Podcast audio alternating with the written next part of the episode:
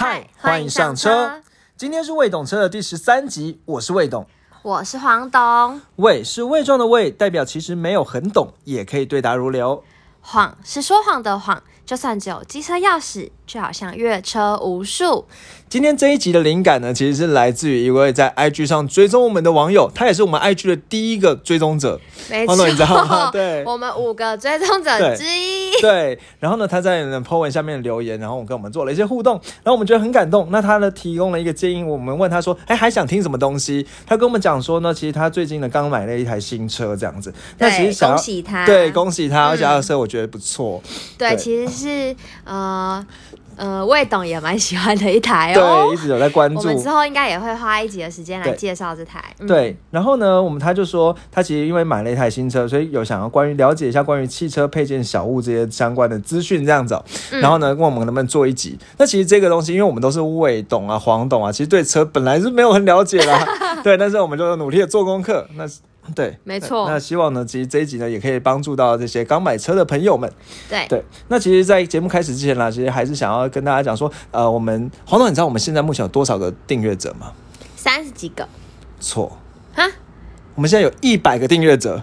一百个了，一百个订阅者。真的哦。呃，其实是在呃，应该说我们我们从那个呃 Apple Podcast 加上呃 Spotify 加上 First Story 上加起来三十二个，嗯，但是我们最近上架了 Mr. Box，刚才我看了一下，六十八个订阅者，加起来刚好一百个，好看。对，所以我们其实有一百个订阅者。没错。对，那其实我们节目也在 Mixer Box 上架，因为我知道说，其实很多开车的朋友可能当听的最后在车上放音乐是 Mixer Box，所以对，所以其实大家也可以去 Mixer Box 对上找到我们注我们。对，对，然后让我们的订阅者呢可以两边都关注，这样的话我们订阅者就可以暴增。对对对，好，那讲回来，就是我们今天要讲说买新车要装什么东西哦。那其实黄董，你知道有一个词叫所谓的业务三宝吗？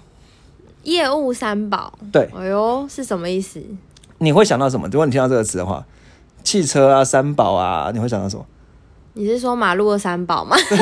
但其实不是，业务三宝其实跟那个马路上的三宝驾驶不一样。啊，我知道了，应该意思是说他们有三个就是东西可以送给大家或者什么之类的。对，。三个法宝。那嗯一般人家说业务三宝，其实众说纷纭。简单说，嗯就是在你在业务在交车的时候呢，他可能会为了想要虏获那个买家，所以呢，他就会呃有时候可能是自掏腰包啊，或者是嗯折让一些他的呃收入啊，然后呢去凑了三样东西送给买车的人。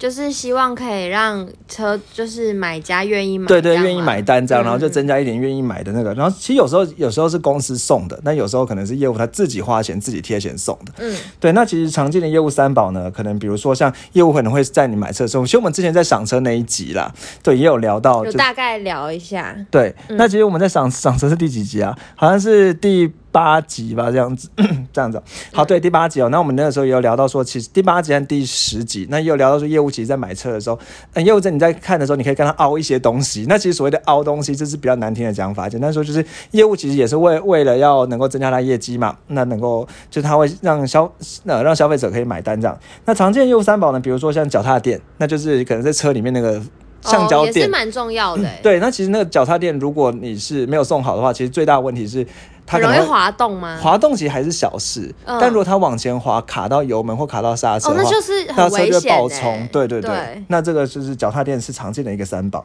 嗯那另外呢，其实还有所谓的是，比如说行李箱的防水垫，就是在后车厢打开之后，它下面可以垫一个垫子，那避免说你放雨伞的时候把后后车厢弄得脏脏的。哦，对，那我觉得还还也还不错。那其实可能常见的其他的业务三宝，对不起，我今天有点感冒。常见业务三宝还有，比如说像它可以帮你装 e tag，就是高速公路上一台、哦，这个还蛮对，还蛮实用的。嗯对，那抱歉，我等一下，啊，或者是行车记录器也有可能嘛，对对行车记录器也有可能，但其实行车记录器比较贵，这个我们晚点会讲到。哦，对，那比如说还有一些很废的，比如说像什么钥匙皮套，那这个啊东西。对，看你觉得喜不喜欢。那我觉得还有一些很废，比如说他会送模型车，好废哦，对，那是超超废的。但是嗯就我不知道，除非是你超爱那个车吧，比如说你买了一台 Yaris，然后你也想要一台小的 Yaris 放桌上，那这个时候你就可以觉得那蛮个三宝不错这样子。对，然后另外可能还会有一些好礼，比如说他帮你把油加满，其实油加满也不少钱呢。有时候有时候不然九2000吗对啊，九五可能加满也要快两千这样子。嗯，对，然后再来 他会送你汽车美容券。对，那这个可能就多着补小补嘛，就是让你车美美的，然后可能会送车牌框，可是车牌框我也觉得蛮废的。我觉得不行对哎，因为很吃那个口味，呃对对对风格啦。对，而且现在车也比较少人在装车牌框了，然后另外可能还会送你面纸啊，对，然后之类，然后还有送你广角后视镜。对，那其实基本上来讲，就是因为业务三宝众说纷纭，所以只要上面东西只要凑三个送你，都叫业务三宝。嗯，对，那其实像刚才大概讲了一些三宝，那其实除了业务能够送之外，其实我觉得也有一些东西，那我们也要来讨论一下。就是网友提到说避光垫，黄总，你知道什么是避光垫吗？你是说就是不想要阳光直接照进来车里面吗？不是啦，那个那个好像我忘记了什么了，隔热什么，那不是避反光 反光。反对可能是反光什么的。对，嗯，避光垫其实是一个我们之前有聊过的东西，什么？就是放在那个呃，就是仪表台上，哦，我知道了。什么你是说环保材质的那个吗？就仪表台上的那撮毛，那叫避光垫。很多自行车上面都有。对，就是那个地方叫避光垫。那这次网友有问说，到底要不要装避避光垫？上到底需不需要这样子？嗯那其实我为了这一集，我特别去明察暗访，因为我在想，我们因为我们自己没有这样的经验嘛，那当然就是要去问人啊。后来我就观察一下，到底什么人最喜欢装避光垫？对，就是计程车。所以我就特别搭了计程车去问他说，你觉得这个避光垫有没有用？嗯对，那基本上来讲，我觉得避光垫这件事情，呃，我觉得我分析一点它的优缺点。那至至于要不要装，我觉得还是要看个人啦。嗯，我觉得第一个优点就是因为避光垫，那时候我就问计程车司机说，你为什么要装这个避光垫？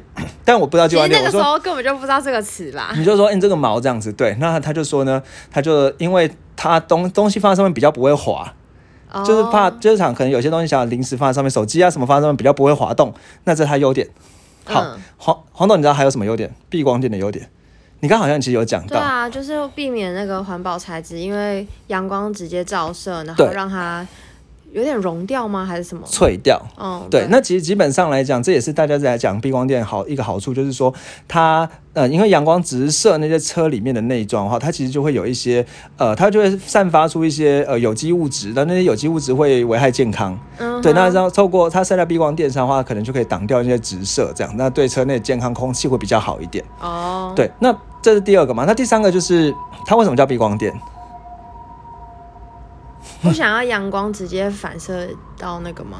没错，其实避光垫它最原本的用意，其实是因为阳光照射在那个前面的那个平平的板子上面嘛？对，就是呃驾驶的仪表板的上方，仪表板上方。跟那个车的那个对，它会直接跟玻璃反射，挡风玻璃嗯反射，那可能就有时候会让你呃看不太清楚。对，哦然后尤其人家会说，其实避光垫有用的时候，大概是在进隧道的之前。那可能因为车隧道很暗，那如果今天外面阳光照进来反射的时候，你在进隧道之前，你可能会一片荧幕都呃，就是你眼前就呃前面一片一片白这样子。那所以可能就是会有安全上的考量了。嗯嗯嗯对，那这是避光垫的三个最主要的好处。嗯，对，那但是它也有坏处。第一个坏处，因为很多是那种毛的材质，反正所以上面其实反而会有很多尘螨，那让那个车里面其实、呃未必真的会比较卫生、比较健康。对对，那然后长灰尘啊什么，然后可能比较过敏的人一进去就一直打喷嚏。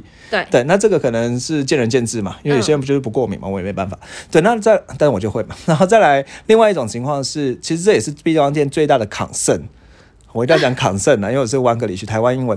这避光店最大的抗胜是，也避光店有时候会压在呃安全气囊上面。哦，黄董，你有想过吗？因为其实副驾的安全气囊其实是在副驾那个置物箱的上方的空间，上方的量。但是很多避光垫可能觉得没有不是原厂的话，它可能不会直接盖压在安全气囊上。也就是说，出车祸的时候，那个安全气囊爆开的时候会被避光垫挡住，嗯，那副驾就会直接撞到。哦，其实蛮危险的。对，但因为驾驶的避驾驶的安全气囊是在方向盘里面，所以还好。但是副驾的安全气囊是在那个板子上面，哦这是最大的抗生。但是如果说你今天是买特别是 for 什么车的避光垫，通常来讲它就可以它会挖一个给安全气囊弹弹出来的地方，所以这个可能也还好。对那网络上其实还有一些灾情，比如说像 Toyota 的车，因为避光垫的锁呢往前掉到那个通风口里面去，让车前面卡住，然后这个就是你直接搜搜寻避光垫空格就会有灾情，他们就会网络上就有蛮多讨论，但这个可能就限制于特别的车型了。嗯，对那再来，其实我觉得关于避光垫，呃，还有什么样的缺点哦？那就是，呃，其其实老实讲，我觉得避光垫的东西，黄总，你觉得你怎么看这东西？我不好意思讲啊，怎么说？怎么说？觉得要选好。哦，对，其实说真的，其实现在有一些所谓的麂皮的避光垫，它看起来是比较好看的。哦，对，那当然，当你然很了解，对，但是当然呢，就是它们上面很毛的那种，那就很诡异这样子。对，那其实我觉得说，呃，至于要不要避光垫，我觉得可能还是要看开车的习惯。那呃，为什么会这样讲？就是我觉得可能还是要看你平常用车的路线了。就像刚才讲，如果你常常是在，因为其实我觉得觉得要不要看避光垫这件事情，虽然说我真的没有直接的经验，但是最有经验的人就是计程车司机。对不对对？那其实计程车司机是每天在营业用车的，他每天在开。你说一般人台湾人一年开两万公里，算是很不简单，因为一般台湾平均就是一万一万多公里，我上网查的啦。对，但是计程车司机多少？十万公里一年。所以也就是说，他开车的用的量比我们多十倍，但其实我观察到，十个计程车司机有十个都装避光垫。真的超多，对，不过其实我觉得这也是一个谬误，就是可能有一个呃误误区啦。所谓误区的意思是说而，且其实我们样本也不多啊，我们嗯也不算真的很没有了，我常常过马路的时候一直看计程车司机啊，对，就是为了这一集为了这一集哦。对，那其实我就发现说，其实如果以专业职业驾驶来讲，比较多计程车，但我说有个误区是，你有没有发现一件事情？计程车通常开什么？通常都会开。对，通常都是一些比较平价的品牌，嗯对，所以如果你今天是开，比如说像豪华品牌的时候，其实真的就比较少人在用避光垫，是。对，那所以这个东西就是，我觉得可能一见仁见智吧，对见仁见智啊因为就像你，其实大家可以综合我们刚刚讲的优缺点，然后你去评估嘛，你觉得你在意的点是什么？对来看要不要。那我觉得说，比如说，如果因为其实以台湾的天气，其实大概有三分之一都在下雨。其实下雨的时候，避光垫效果就我觉得没有差很多，因为天气就阴阴的。但如果你常其实平常常去户外，或者是常常是常常走过隧道啊什么的，那我觉得避光垫就会有就价值需。要，嗯，对，那所以这件事情，我还最后还是把问题丢给原本的车主了。对，那另外就是可能在选避光垫的时候，至少也要几件事情一定要考虑到，就是可能它的会不会挡到副驾的安全气囊，然后呢，它有就是那个它是有怎么去固定在车的呃仪表板的那个座上面？那它是直接只是放着而已，还是它有锁着？那当然锁着会比较好一点了。嗯，对，那再来就是个人品味啦。然后我觉得可能也是建议不要太多毛，因为毕竟有些人会过敏的话，它会蛮容易积灰尘，而且你很少会拿下来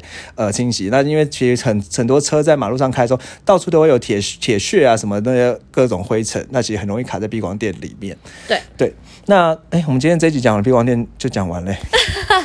对，那其实关于避光垫这件事情，我想大概就聊到这了。那其实接下来还有想要讲的是，比如说像行车记录器啊、隔热纸啊，还有像抬头显示器啊，然后车顶置物架啊，或者是你要不要去贴膜、镀膜这些东西，对，我们都会在我们下一下一集好了，下一集更新。嗯，对好，那今天我们节目呢就到这里，好，谢谢大家哦谢。谢大家。那另外也要呼吁一下，就是对呃，就是像我们这集就是特别为就是呃我们的订阅者然后来就是做的嘛，所以大家如果以后有什么想要对车子有想要了解的啊，其实都可以在 IG 啊，或者是寄信啊，或者在评或论区。